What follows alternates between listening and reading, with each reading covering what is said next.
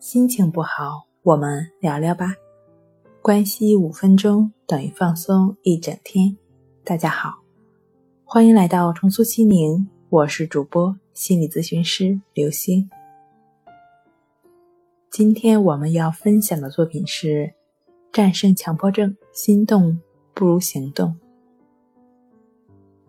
其实，对于那些已经陷入在症状中的朋友来说，他们之所以始终都没有走出症状，有一个最大的原因就是他们仍旧在心动。症状出来之后，他们总是习惯性的把所有的注意力放在心里，想把症状想清楚。而实际上，如果症状是可以想清楚的，那么。这个世界上根本就不会有强迫症了。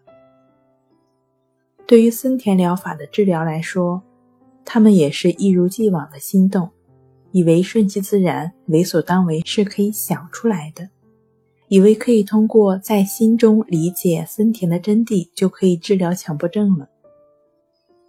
而实际上，即便是你把森田的理论在心中理解的如何深刻，也都没有用。因为森田的真谛是实践，而不是在心中理解。你只有行动了，那么你就顺其自然和为所当为了，也会在实践中体会到森田的真谛。所以，心动不如行动。行动对于你来说很困难吗？没关系，对于你经验到的一切，保持觉知。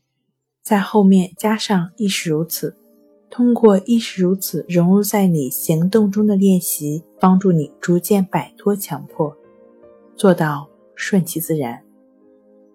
好了，今天跟您分享到这儿，欢迎关注我们的微信公众账号“重塑心灵心理康复中心”，也可以添加 “s u 零二一二三四五六七八九”与专业的咨询师对话。